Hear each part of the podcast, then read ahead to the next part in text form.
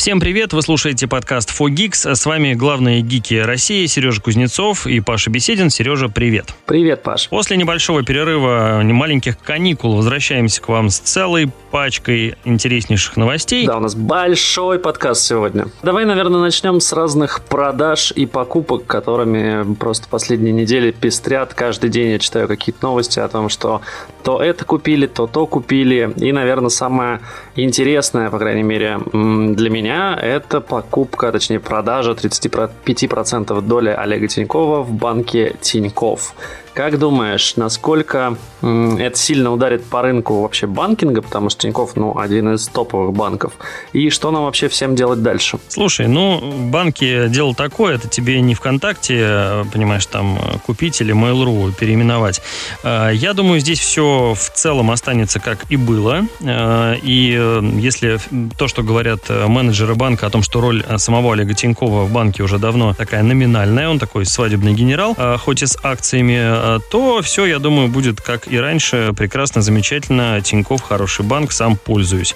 Если будет другой сценарий, вот тут можно поразмышлять. Слушай, я боюсь, что при учете, что продали этой группе Интеррос, э, в которую входит теперь купленный у Societe Generale Росбанк, то могут какие-то начаться слияния, потому что уже у нас три банка, я забываю все время их названия, но это не суть, они сливаются, потому что в эпоху кризиса нам не очень нужно, чтобы было там куча банков. Лучше, чтобы были какие-то понятные большие структуры, которые в себе будут консолидировать деньги. Это, в принципе, действительно так, и во многих странах во времена кризисов такие штуки были. И вот здесь я, конечно, боюсь, если Росбанк э, решат слить вместе с Тиньковым, потому что, ну, я вот честно пользовался с Росбанком, и мне бы не хотелось к нему возвращаться. Слушай, ну, Росбанк, конечно, то еще днище. Я тоже им пользовался и пользуюсь э, по разным причинам. Э, думаю, что слияние как таковое невозможно. Здесь, возможно, скорее история с поглощением. То есть, это если Тиньков поглотит поглощение, Росбанк, поглощение, да. это будет прекрасно. Я думаю, что Тиньков э, выиграет, и все мы от этого выиграем. Э, я не представляю себе вариант, при котором Росбанк поглощает э, Тиньков, ну, потому что в плане хотя бы даже той же инфраструктуры у них ничего не готово, и там тоже мобильное приложение — это слезы. Зато у них есть отделение, как скажет тебе большинство россиян. Да, мне в этом отделении один раз порезали карточку э, сами менеджеры этого Росбанка. На мой вопрос, а что же вы делаете, негодяи? Как же я теперь буду в банкоматы ходить и снимать миллионы? Они мне сказали, а мы вам сейчас новую карточку дадим, временную. А потом такие смотрят на меня и говорят, ой, а мы не можем вам дать временную карточку. Ну вы походите пока без карточки. Мы вам через две недели выпустим или там через пять дней. И, в общем, после этой истории я понял, что с Росбанком все плохо. Не знаю, как сейчас. Не, Они что-то там меняют. Сервис. Слушай, не знаю, у них год назад было, мне звонил их менеджер, предлагал, значит, там что-то выпустить кредитную карту. Я говорю, ну, окей, говорю, я сейчас, в принципе, в офисе, говорю, вы можете мне ее принести. Он такой, ну, простите, но у нас такого нет. Говорит, мы можем вас пригласить к нам в офис. Я говорю, простите, говорю, но у вас вроде, у нас раньше возле офиса был прям отделение Росбанка было. Я говорю, ну вы, оно, оно закрылось. Я говорю, ну вы вроде закрылись. Mm. Они такие, все верно. А, ваше отделение теперь находится в городе Щелково. Я напомню, мы в Москве были в тот момент. И я говорю, а, классно, конечно, говорю, что вы решили, что наше отделение теперь в городе Щелково. Говорю, ну вы знаете, мне вот вообще не с руки ехать с кредитной карточкой а, в город Щелково, как бы ну, тратить свое время, деньги и прочее, прочее. В общем, я искренне считаю, что Тинькофф Банк – это, пожалуй, лучшее, что случалось с банкингом в России. Не знаю, что там за рубежом. И очень надеюсь, что ни с каким Росбанком это сливаться не будет. И что вообще эта продажа никаким образом не повлияет на сервис, на отношение к людям внутри. И все будет как раньше. Все будет хорошо, они будут продолжать развиваться. Успехов Тинькофф Банку. Да, так и будет. Главное, чтобы управляющим э, этих новых структур не поставили э, какого-нибудь сына какого-нибудь чиновника, как это обычно бывает. Вот тебя задевает, конечно. Давай, кстати, к сыну какого-то чиновника перейдем. А, ВК покупает Яндекс Дзен и Яндекс Новости. Ну, очевидно, называться они будут как-то иначе. Подозреваю, что Дзен вольют в пульс, а новости, соответственно, в новости. А, как думаешь, зачем это вообще нужно? И нужно ли это больше Яндексу продать или ВК купить? И второй вопрос, а, что будет с этими сервисами? Слушай, ну, что касается новостей, то тут я вообще считаю, что это какой-то фейковый сервис, то есть Яндекс э, просто Э, прикрутил сборщик э, ссылок э, и там сделал какой-то алгоритм, который их распределяет по количеству, там, не знаю, кликов. Это совершенно пустышка, которая, мне кажется, не стоит никаких денег. Ну, то есть делать она ничего не умеет, она просто собирает тебе новости из разных мест и делает это не лучшим ну, образом, слушай, если честно. это как любые агрегаторы по факту, то есть их ну, а смысл? много. Смысл просто... Смысл в том, что ты в одном месте можешь быстренько найти то, что алгоритмы Яндекса считают популярным. То есть те медиа, в которые ты покликал. Но да, в последнее время было много разговоров о том, что они подкручивают свои алгоритмы так, чтобы только то, что им выгодно, появлялось на главной.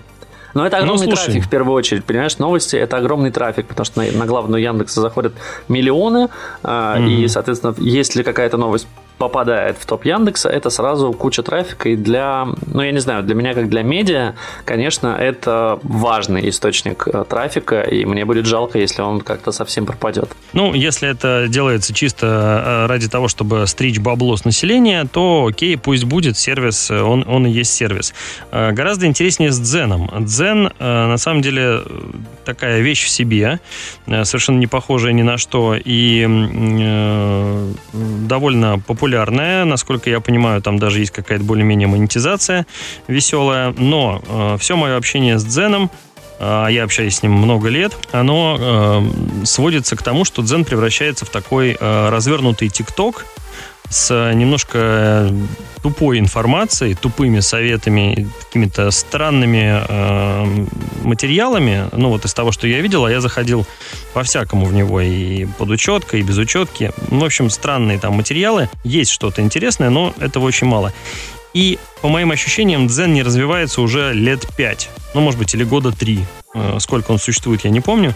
Ну, Ничего слушай, там не, не меняется. Он существует, наверное, лет 7, и я был на презентации на Ну и все, и там, на там нет ничего нового. Не, ну там добавили видео, там с монетизацией, опять-таки, там все сложно сейчас. Я слышу от многих блогеров, которые там раньше публиковались и получали неплохие охваты и цифры. То есть раньше они платили за трафик, если твою статью читают, а сейчас там платят Ой, мне сложно, конечно, это говорить, э, потому что я не, не, не точно это знаю и не хотелось бы врать, но, в общем, там каким-то образом сейчас это связано с количеством подписчиков, с э, охватами. В общем, все те, с кем я разговаривал, они говорили, что доходы у них очень сильно упали, и это, конечно, их расстраивает, они думают, куда бежать из цены, потому что, ну, площадок с текстовым контентом, их не так много осталось. Даже ЖЖ мертв, э, давным-давно как бы не говорили, там же блогеры, что ЖЖ, вторая жизнь, третья, пятая и так далее. А, да, а что касается Дзена, ну, на мой взгляд, это странная, очень странная площадка, там и контент плохой, на мой взгляд. Там и команды внутри меняются постоянно. И ну, для меня, конечно, такое ощущение, что ребята сами не очень понимают, что они делают и зачем они делают. И, ну, наверное, для Яндекса это действительно лишний актив. У Яндекса никогда же не получалось в соцсети и в какой-то комьюнити. Они всегда пытались, а, там ауру запускали вот из последнего, да, которая сдохла через там пару месяцев. И Дзен по факту это комьюнити, и там конечно, продать его – это хорошее решение, продать его компании, которая занимается соцсетями, занимается ими профессионально и давно, имеет в своем активе там несколько соцсетей и, в общем-то, может переливать трафик из Дзена в ВК и обратно, и пульс у них есть. В общем, я думаю, что это решение хорошее, с новостями непонятно, мне кажется, что их просто заставили избавиться от этого, и мне кажется, что Яндекс будет технологической компанией у нас в стране, да, они больше будут рассказывать нам про какие-то технологии, про интересные там сервисы, они больше будут вокруг вот Яндекс Такси, Яндекс Еды и вот этого всего. А вот ВК, судя по последним э, новостям и то, что я вижу, они больше уходят в медиа историю как раз-таки. И, и очень логично, да, покупка новостей Дзена на фоне того, что ВК становится такой медиа э, империей э, с несколькими соцсетями и влиянием на умы пользователей.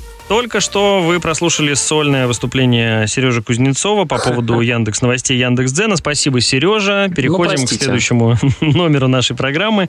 А следующим номером у нас не кто-нибудь, а сам Илон Маск, который э, купил недавно Твиттер, как и обещал, и собирается теперь сделать там платные функции и всякое разное интересное.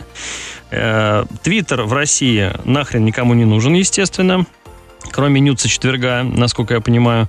А, и что будет дальше с Твиттером? Будет ли он э, опять популярен в России? Какие новые функции появятся? Что там можно монетизировать в плане... Какие подписки сделать? Сереж, э, ты разбирался? Расскажи.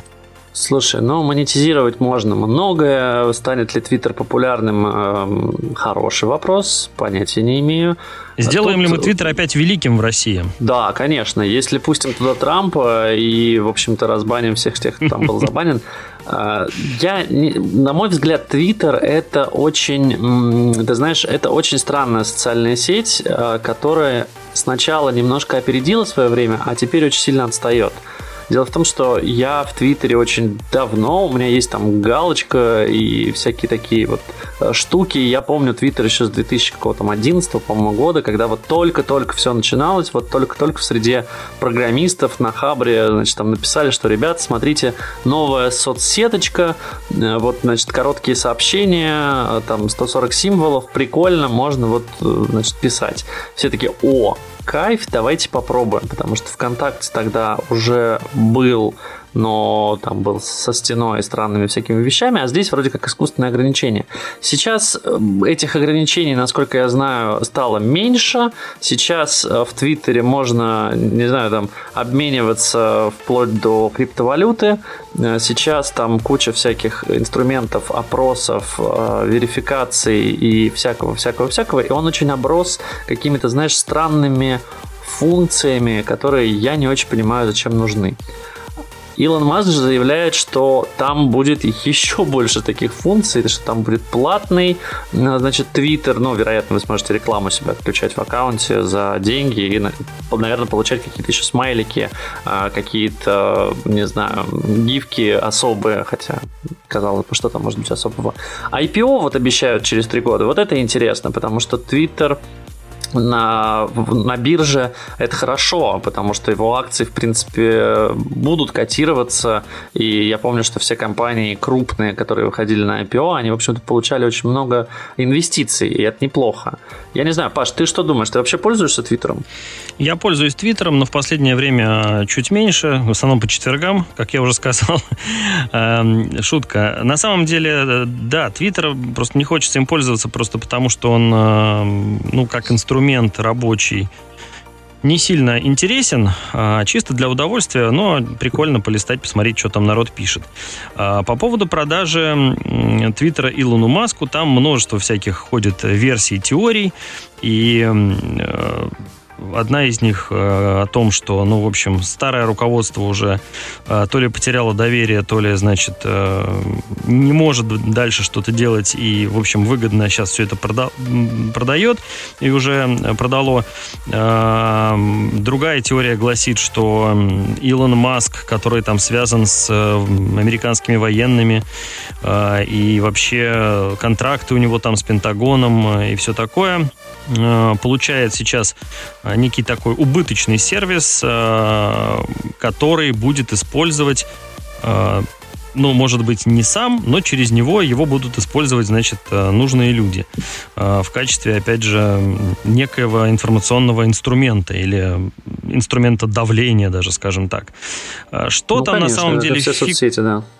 Фиг его знает. Что говоришь?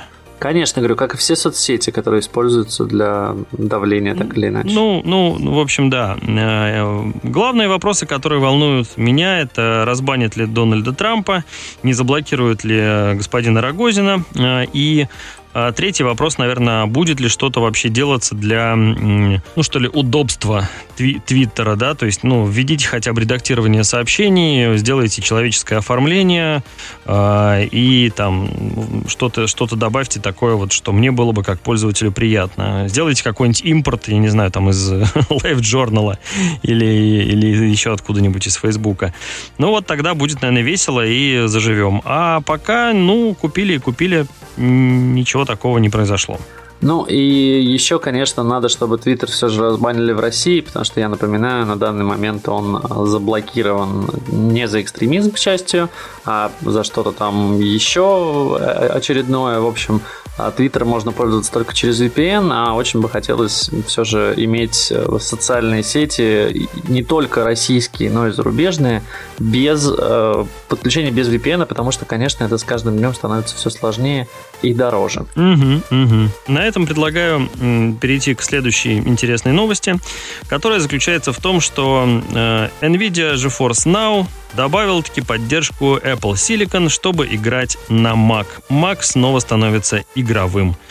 Э, вот как-то так я вижу эту новость, но на самом деле мы понимаем, что все не так э, безоблачно и прозрачно, как нам хотелось бы. Дело не в маке тут, конечно, а в самой технологии облачного гейминга. Э, речь же об этом идет, я правильно понимаю? Конечно. Речь идет про облачный гейминг э, в сервисе GeForce Now. И я не знаю, конечно, ты так говоришь, Mac снова стал игровым. Я не помню, когда Mac был игровым. Я а, помню, что Mac впервые был... стал игровым. Вот мне кажется, впервые, вот так да, надо сказать. Да. Это, это вообще очень большая моя личная боль. Я напомню, что у меня есть MacBook э, на последнем процессоре, ну ладно, не на последнем уже, а на M1 Max. И это, конечно, большая боль, когда ты включаешь, и у тебя мощный ноут, но ты такой, подожди-ка, а игры только из Apple Arcade, то есть какие-то инди-штуки, там, не знаю, в Angry Birds можно поиграть. Ты такой, а кат-систем никаких нет. То есть есть только там какие-то странные истории, и если ты хочешь во что-то действительно поиграть, или там даже инженерные какие-то вещи, да, они просто не сделаны под Mac и под M1 в частности. И тебе нужно ставить какой-нибудь Parallels Desktop, и там поднимать винду, и м- там, соответственно, пытаться в это играть. Это очень сложно, очень странно. И когда я такой узнал, что, о, есть же облачный гейминг, наверняка там можно поиграть, значит, на внешнем сервере, я сейчас запущу, и, конечно, нет, конечно, нельзя было. И мне было очень грустно, потому что я геймер, и мне хочется пользоваться маком, потому что он удобнее, но мне хочется и играть. В итоге мне пришлось перейти, да, там, на PlayStation 5 эм, как игровую консоль. Опять-таки вопрос, во что там сейчас играть при учете, что сервис э, не работает, магазин не работает. Вот. И здесь, конечно, GeForce Now, который приходит на выручку, это прекрасная новость, я считаю. Я с удовольствием хочу попробовать. У нас это вроде работает через gfn.ru. То есть у них можно... Я ставил себе уже софт, просто оно не запускалось. А, я бы попробовал и, наверное, в ближайшем или там, через, через выпуск я бы рассказал, как это работает. Но в любом случае, теперь, наконец-то, владельцы Mac на чипах M1, M1 Pro, M1 Max могут играть в игрушки. И я считаю, что это замечательная новость, потому что, ну, правда, Angry Birds уже надоел. Весь вечер на арене Сергей Кузнецов. Не переключайтесь. Дальше еще одно длинное выступление. На самом деле нет. Коротенький вопрос хочу тебе задать, Сереж. А скажи, пожалуйста, ты пробовал играть в какой-нибудь облачный гейминг, э, там даже какие-то российские, по-моему, аналоги появлялись, э, даже на той же винде? Или в тот же GeForce Now? Я пробовал, я пробовал, я И понимаю, вот расскажи, что, спросить, что ты, ты думаешь. про отклик наверняка узнать. Нет, просто ощущение, вот э, тебе комфортно Смотри, было играть, хрен с ним с откликом. В сетевые шутеры нет, э, просто по причине того, что ну ты реально у тебя отклик такой, что тебя скорее убьют, чем ты сможешь выстрелить, да, тебе очень это очень не нативно ну, окей, происходит, окей, есть какие-то лаги синглплеер, какой-нибудь Far Cry 5, 6, я в там что-нибудь. играл, или Портал, я не помню, как он правильно называется. Так, так. Было приятно. И что? Ну, то есть не было ощущения, что ты нажимаешь кнопку, а действие происходит через 2 нет, секунды? Нет. Ну, послушай, mm-hmm. для этого нужен быстрый интернет, как бы, и, и, и, и в целом довольно мощный комп. как бы это не было смешно. Ну, да, в общем, нет. Если у тебя средний, да, средний комп и быстрый нет, то есть весь вопрос в сети, и, ну, конечно, нужно играть на платном аккаунте. К сожалению, бесплатные аккаунты, оно, они очень сильно лимитированы, ты можешь там поиграть только полчаса со всякими ограничениями по пингу. Понятно, что это запускают там на слабом железе для тебя. Если ты хочешь нормально ну как нормально, относительно нормально играть э, в облачный гейминг, пожалуйста, покупай себе аккаунт, э, оплачивай там подписку, и все у тебя будет хорошо. Mm-hmm. Но я пробовал, собственно, GFM. Ну, Mac комп мощный и даже ноут мощный, наверное, самый мощный из э, ныне существующих. Интернет э, вроде как у всех пока есть. Так что посмотрим, как ребята запустятся на или уже запустились на маках, и можно ли будет всем этим пользоваться в России комфортненько. Переходим к следующей новости. Следующей новостью у нас идет Ватикан. Ватикан, тот самый, который создает галерею NFT, а, чтобы зрители по всему миру смогли увидеть произведения искусства, рукописи и другие предметы, хранящиеся а, в его коллекции. Сережа, ответь мне на один вопрос. Зачем создавать галерею NFT, если можно просто создать галерею в интернете? Ну, слушай, потому что можно оцифровать и продать, и на эти деньги что-то потом еще сделать. Э, ну, то есть, условно, если что-то можно сделать и продать, почему бы... Зачем делать это бесплатно? Да, а тут по факту все и увидят, и хайп на теме NFT, конечно же, и да еще и продать смогут. Еще и, ну, то есть, ну, тебе бы не хотелось, прикинь, эм, я не знаю, купить э, какое-то произведение. Я сожалею, мне очень, очень грустно от моего невежества. Я понятия не имею, что есть в Ватикане, я там никогда не был. А, ну, условно, да, там есть какая-то там, работа Микеланджело, например. А, Ее оцифровали, сделали из нее там VR-копию, которую ты можешь смотреть у себя дома. Ты можешь это в NFT купить и потом продавать. Но тебе разве не хотелось бы?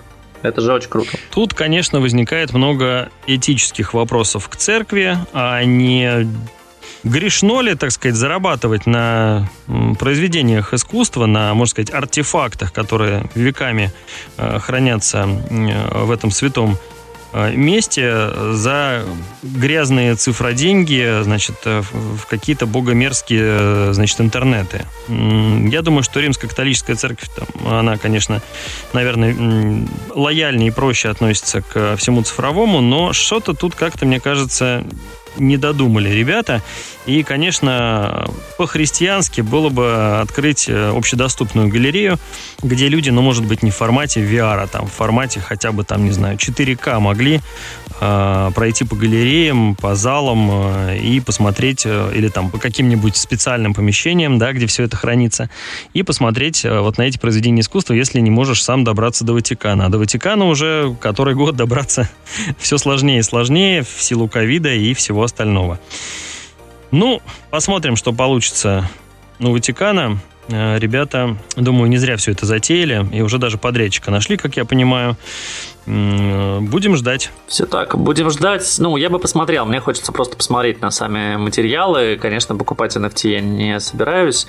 У меня, к сожалению, нет таких денег. Я уверен, что это будет стоить какие-то бешеные бешеное количество биткоинов, но в любом случае, на мой взгляд, это интересная история, я бы действительно посмотрел. А, уходя от NFT в сторону крипты и, наверное, санкций, хотя как же от них уйдешь. Ну вот сервис банков, слышал ли ты про него что-нибудь или рассказать тебе? Э, слышал я про этот сервис, э, сам не пользовался, потому что ну, зачем? Когда есть чудесная карта МИР, зачем нам все вот это. Но за границей, конечно, если что-то надо купить, то, наверное, вот единственный выход остался вот это. Хотя про Киви я еще слышал. А, Слушай, у меня... Интересное.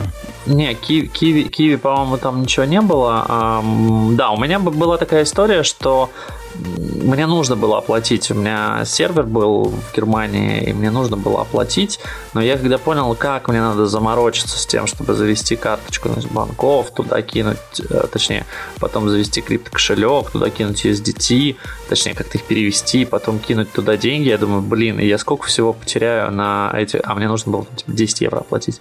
А mm-hmm. сколько денег я потеряю на всех этих конвертациях, потом еще, не дай бог, мне скажут, что я там кого-нибудь спонсировал и так далее, я думаю, да ну нафиг, я не буду, ну, как бы, очень, очень сложно. Да, если уж действительно там нужна карта, вот жизненно необходимо вы путешествуете за границу, ну, значит, действительно, как там люди сейчас ездят в Казахстан и Узбекистан, оформляют себе там местные карты, в Армению, куда-нибудь еще, оформляют местные карты и с их помощью пользуются. Но другой вопрос, что сейчас особо ничем не воспользуешься, особо ничего не купишь, особо ничего тебе не привезут.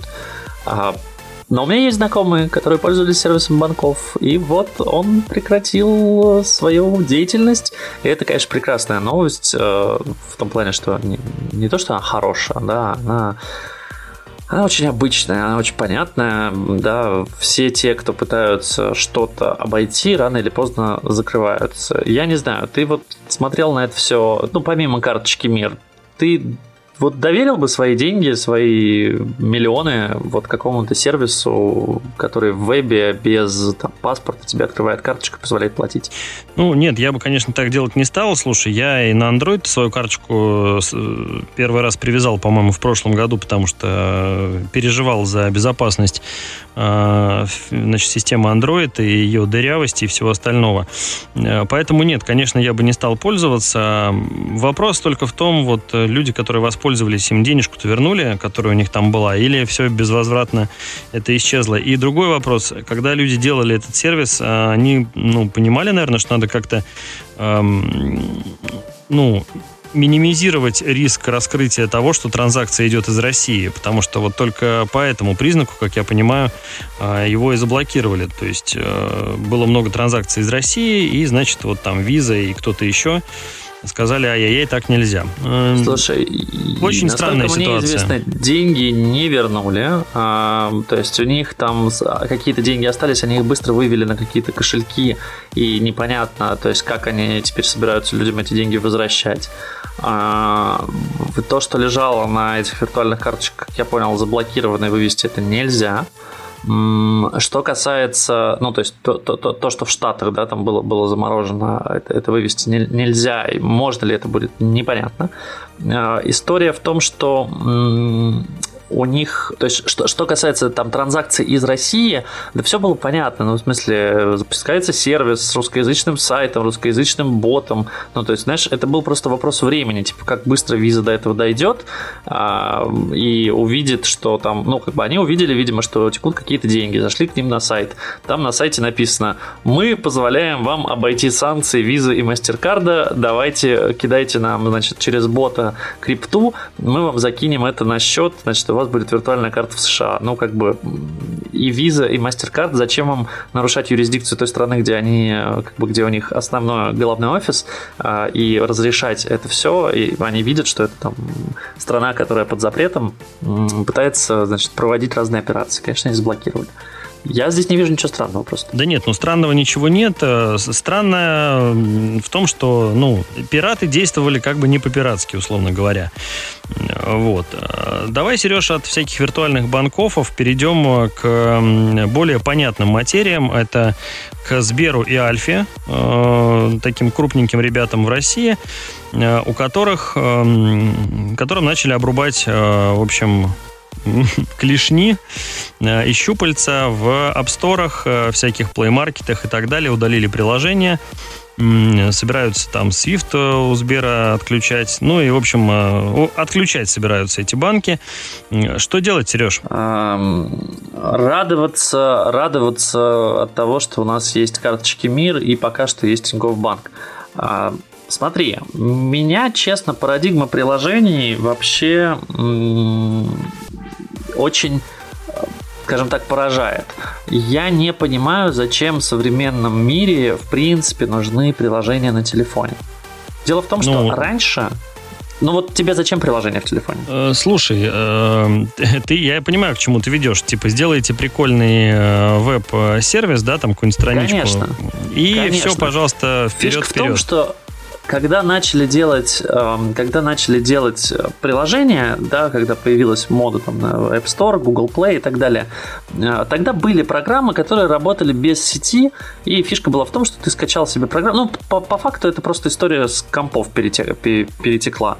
Поэтому люди привыкли, они такие, о, прикольно, приложение. Но вопрос, вот мне банковское приложение, оно зачем? Оно без интернета не работает. Ну, давайте я в браузере зайду. Сделайте мне веб-ап прикольный, чтобы он был удобный. Зачем мне для этого держать в памяти своего телефона отдельное приложение? То же самое с кучей других ну подожди, а как же безопасность? А если у тебя неправильный браузер? А если ты пользуешься каким-нибудь э, левым скачанным хромом, который, значит, там пер, э, не спираченный, а там с каким-нибудь червем внутри, который возьмет и все твои деньги стырит, а? АПКшечку скачал где-то, и, значит, вот. Я думаю, чисто из-за этого, чисто чтобы минимизировать вот эти вот все риски с Слушай, ну какую АПКшечку? Ну, боже мой, ну, разрешите только Chrome и Safari. Разрешите только, не знаю, там, вход по двухфакторной аутентификации с смс-очкой. И вот ты опять хорошо. же, кстати, ты опять же ответил немножко даже на свой вопрос. Смотри, вот ты ограничил Chrome и Safari, а, а по факту получается, что если есть третий, четвертый браузер, нужно делать 3-4 а, версии, да, тестировать ее с тремя-четырьмя браузерами. Это все, значит, сложнее и так далее, и так далее. Я на самом деле на твоей стороне. Я за простоту, и мне не нужно вот это вот, чтобы я заходил в приложение, а мне там 500 тысяч э, предложений от партнеров, так называемые, э, и, значит, моя информация там где-то в уголочке снизу или сверху. Это все, конечно, прекрасно, но действительно бессмысленно. А, но, смотри, Сереж, мы же не об этом сейчас. А, мы не о том, что там приложение это как престиж. Если у тебя есть приложение, значит ты серьезная контора, ну, условно говоря. Сейчас, а, наверное, будет все меняться. И вот скажи, пожалуйста, э, вот представь себе свою обычную жизнь, не знаю, с э, картой Тинькофф или с картой Сбера. А, вот завтра у тебя не работает приложение. Ты пользуешься веб-версией этих э, банков. Даже если так. там будет весь функционал, который был в приложении, все возможности, всего, все что угодно, скажи, э, у тебя не будет вот какого-то ощущения дискомфорта? Просто потому, а, что это вот видишь, так. Видишь ли, в чем фишка? А, смотри, если бы компании чуть раньше начали об этом думать и понимали монополию Apple и Google на свои, скажем так, ну ладно, у Google нет монополии, в принципе, хотя, тем не менее, да, Google Play самый популярный магазин софта для приложений. Да а, есть, есть, что уж там. Есть, конечно. А, если бы они от этого отошли и сделали бы нормальный веб-ап, все было бы хорошо. То есть это по факту для тебя ничем бы не отличалось. Это был бы такой же ярлычок, просто он бы открывал в браузере красивые, э, красивую мордочку, в которой ты также бы логинился, получал бы э, там весь доступ, оно бы знало, что это твое устройство и так далее и тому подобное. То есть тебе не нужно было бы для этого иметь скачанный софт, ты просто бы открывал по иконке приложения, у тебя бы открывался сайт. И никто бы на это не мог повлиять, ну, то есть, условно, только если э, Apple заблокирует вот доступ к сайту, но это уж совсем какой-то перебор, я очень надеюсь, что этого никогда не будет. Поэтому у многих же такие штуки есть, многие сайты делают себе такие версии, потому что раньше действительно практически каждая медиа такое, мы себе сделаем приложение. А сейчас ты думаешь, mm-hmm. а зачем приложение для сайта новостей? Ну, сделайте веб-ап, сделайте вы иконку, которая будет просто загружаться, да, и в айфоне, и в андроиде это легко реализовано. То есть это просто ссылка, которая открывает тебе тут же в браузере без лишней оболочки, открывает тебе приложение, не приложение, точнее, а мордочку, в которой можно дел- де- делать все те же самые операции. Я за такое будущее более простое и более и менее, скажем так, э, закрытое.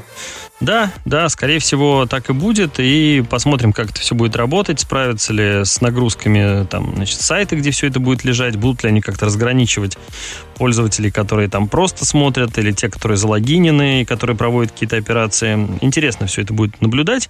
А, пока, слава богу, приложеньки работают. Насколько я понимаю, Сбер так точно. Альфа тоже вроде как нормально живет. Но ребята пока не могут обновляться. И, конечно, я думаю, теперь заточены на э, приведение сайтов своих в порядок. Думаю, задача такая у них уже стоит. А тем временем деньги крадутся в Телеграм, Сережа. Э, в Телеграме могут появиться платные функции. Что там происходит вообще, расскажи. Слушай, мне очень грустно наблюдать за тем, что творится с телегой в последнее время. Я очень долго топил за этот мессенджер и продолжаю топить, ну, потому что он удобный. Но Паша Дуров обещал нам, что там не будет рекламы, она появилась. Он обещал, что там не будет платных функций, и вот мы слышим про то, что они будут. Не знаю, на мой взгляд, мессенджер немножко скатывается, пока это в рамках, наверное, нормального и допустимого, но что будет дальше, мне не очень понятно. Слушай, я тут вот что тебе скажу. Если бы я был Пашей Дуровым, э, я бы, конечно, дурака не валял в этой ситуации, тем более, что и ситуация очень даже интересная для него. Я бы сделал вот что. Помнишь в свое время, как от одной известной американской синей социальной сетки отпочковался мессенджер этой же социальной сетки в виде молнии в отдельное приложение? Помню, конечно, но он не очень вот. отпочковался. Вот, вот, смотри, тут, мне кажется, на самом деле, будь я на, на месте Паши Дурова, я бы сделал обратную историю, имея огромнейшую базу э, учеток, имея э, желание пользователей делиться контентом и создавать каналы и, ну, фактически э, находить как-то себя в отсутствии запрещенных соцсетей западных, я бы сделал обратную вещь. Я бы в отдельное приложение выделил бы все каналы, э, добавил бы туда разбивку условно по вкладкам, я не знаю, там, знаешь, фоточки, э, видео, текстовые материалы, э, дал бы пользователям бесплатный инструмент для апдейта вот этого всего и оставил бы Telegram телеграммом. То есть, понимаешь, да, мою и мысль? продал бы Яндекс новостям это все. Ну нет. вот это было бы логично, потому что сейчас, конечно, делать канал в Телеграме прикольно, и, в общем, читать его прикольно, но не прикольно в том смысле, что, да, ну ты понимаешь, нету там э, того, нет всего, вот здесь немножко неудобно. Ой, я, а кстати, вот очень рад, что все же не взлетела эта история с тем, когда э, люди, обычные люди, да, ну, частные персоны начали заводить себе каналы. Значит, это хорошо, потому что они запустили вот это вот, начали запускать кучу просто каналов, десятки, я подписался, и в итоге люди просто забили, перестали там обновлять, что-то писать, ну, есть, знаешь, такой, типа, как в Facebook такой, напишу раз в месяц пост, а вось там пять человек меня прочитает. Я очень рад, что это умерло, потому что Telegram, конечно, не для этого. Ну, слушай, вот в Телеграме на самом деле уже есть все для того, чтобы сделать, как я говорю. Вот если ты откроешь Телеграм, зайдешь в любой э, канал, э, и нажмешь на медиа, э, значит, э, ты получишь фактически известную фотосоциалку, да, вот внешне. Ну, а, только ну, ее нужно да. немножко облагородить. Вот, вот о чем я говорю, то есть все уже есть. Соответственно, ребята, давайте не дурака-то не валяйте, Пашу Дурова там э, вытащите из, из бизнес-ланча, и пусть он уже займется этим вопросом, потому что сейчас идеальный момент для вот такого апгрейда и выделения в отдельное приложение вот именно контентной части Телеграма. Мне кажется, это прям было бы очень круто. Посмотрим. Я подозреваю, что, конечно, такого не будет. Но, кстати, да, про платные функции. Э, пользователи нашли, что стикеры будут некоторые платными, а, потому что в новой версии помечено, что значит, какие-то пэки доступны только в премиум версии Телеграма. Про Телеграм премиум мы ранее ничего не слышали. Собственно, подозревается, что у них также, вероятно, у этих пользователей, которые оплатят себе, у них будет еще и отключение рекламы, и подозреваю, что у них будет какая-то специальная, специальная пометочка, знаешь, как на VC, что, значит, этот человек платит нам, значит, будет какая-нибудь, не знаю, звездочка, галочка уже зарезервирована под верифицированные каналы, а будет какая-нибудь звездочка или, не знаю, или значок доллара у тебя, чтобы показывать, что вот этот парень крутой, вот этот парень платит деньги Телеграмму, и пользуется мессенджером за деньги. Вот он молодец, и он развивает наш сервис. Ох, Сереж, короче, не знаю, мой вариант мне кажется идеальным, твой не очень. Э, голосуйте, друзья, в комментариях, чей вариант вам понравился больше. Павла Беседина, это там, где все круто, или Сережа Кузнецова, там, где все чуть менее круто. Вот так я завуалированно добавил себе немножко голосов. Сереж, есть у нас еще что-нибудь сегодня, чем порадовать наших любимых э, подкаста слушателей? Я бы сказал, что нет. Мне кажется, что самые главные новости мы обсудили. Поэтому подписывайтесь на наш телеграм-канал. У нас он по-прежнему есть, я его по-прежнему веду.